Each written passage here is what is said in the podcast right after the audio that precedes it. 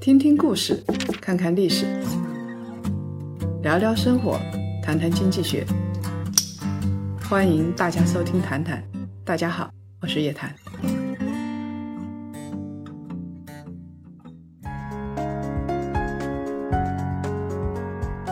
各位檀香，周五好，又到了谈谈的时间了。不知不觉，这一季的谈谈还有一期就要结束了，时间过得真快，春节就要到了，有点舍不得。等下一季谈谈，我们再跟各位家人见面。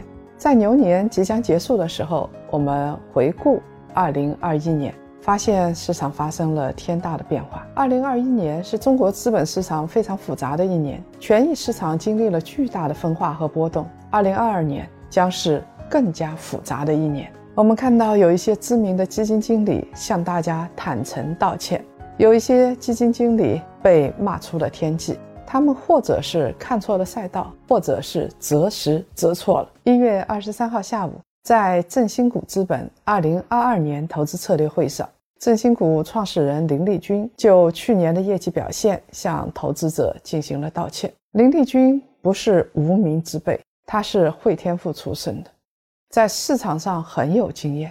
但是过去一年的时间是振兴股成立以来业绩最差的一年，他们的择时。发生了偏差。在二零二一年年初，他们放弃当时高估的消费医疗和一部分的核心资产股票，用找弹坑的策略买入了一些价值防御的资产，希望躲过核心资产的下跌之后，再调整到长期看好并且具有长期竞争优势的公司上来。这个办法一开始是非常奏效的，但是二零二一年的行情太极致了。出现了很大的行业轮动，他们在二零二一年五月份重新布局，当时一部分新能源资产大幅上涨，所以他们布局了估值比较低，同时受益于产能供给稀缺的化工大平台和新能源的上游。这个策略是比较奏效的，从七月到九月业绩不错，但是到九月底出现了不可控的因素，外部的能耗双控和拉闸限电政策。对业绩造成了很大影响。到二零二二年二月的时候，曾经备受追捧的医药基金的葛兰被骂出了圈。葛兰也不是无名之辈，而且葛兰背后的中欧基金在中国公募市场也是赫赫有名。二零二一年，专业人士尚且如此，整个偏股类的基金日子都比较难过，下跌百分之二十、百分之三十的比比皆是。到了二零二一年年底，资产配置需要做出哪些改变？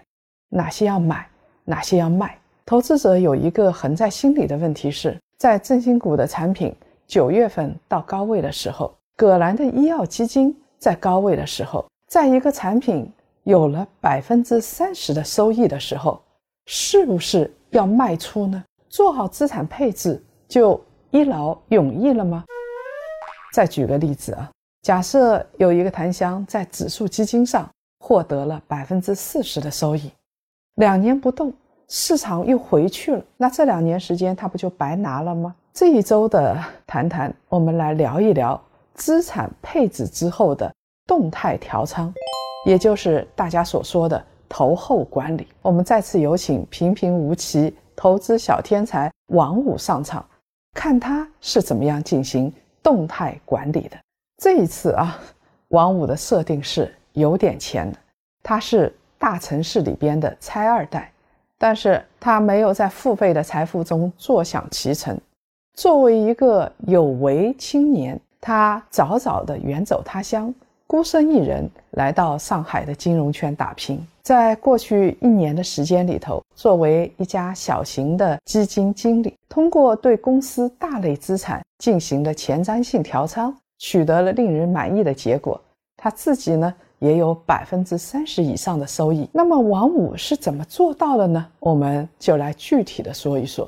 我们也得看看王五的策略是不是适合大多数人。以前啊，我们跟大家说过经典的六零四零策略，也就是百分之六十的股票再加上百分之四十的债券的投资组合模型，长期保持不动就行了。这个策略是如此经典，曾经是市场上最被广泛使用的资产配置方法。它简便易行，又能够在一定的程度上分散风险，普通投资者也容易理解、容易操作。但是王五觉得六零四零策略模型只适合普通投资者，并不适合自己。因为王五是个专业人士啊，他对于股票比较了解。如果不多配偏股型的资产，那对于自己的才能是一种浪费。而且在实际运用的过程当中，用六零四零的策略。波动率没有减少，债券收益率低，波动率也比较低，但是在整个资产组合里边的仓位占比比股票要少。所以呢，如果是四零六零配置的话，只要股票回撤个百分之十，那有时候如果是回撤百分之十不到，就能够把在市里边辛辛苦苦赚的钱全都赔回去。那怎么办呢？王五就拼命研究啊。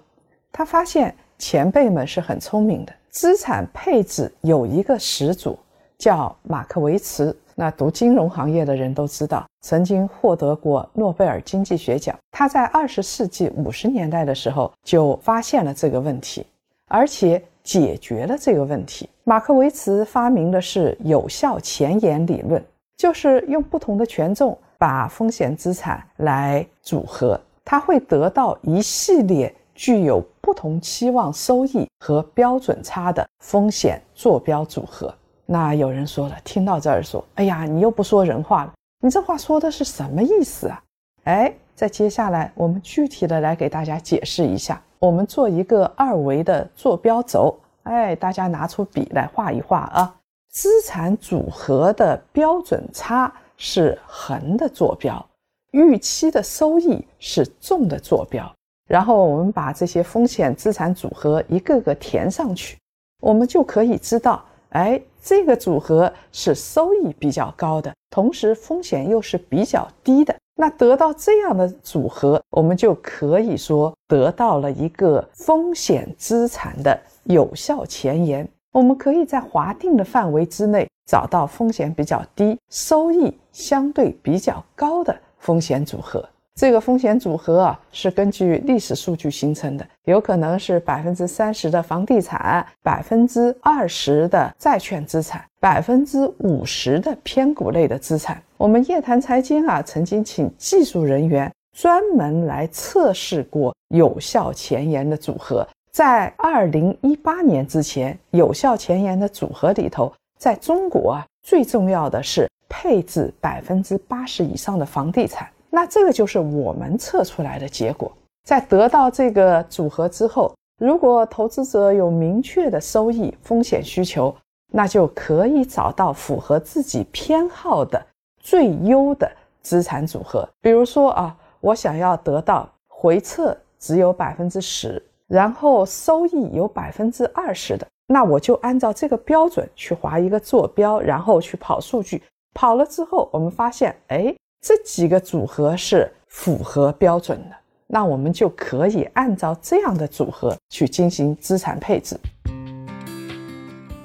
王五是激进型的资产配置者，他是择时也是止盈的。资产配置不全部都是稳健的，王五就是激进的。王五不会持有资产几年不动，他的择时的成功概率比较高。那王五又是怎么择时的呢？二零二二年，王五会怎么做呢？想要一探究竟的檀香，请移步到我们的视频版。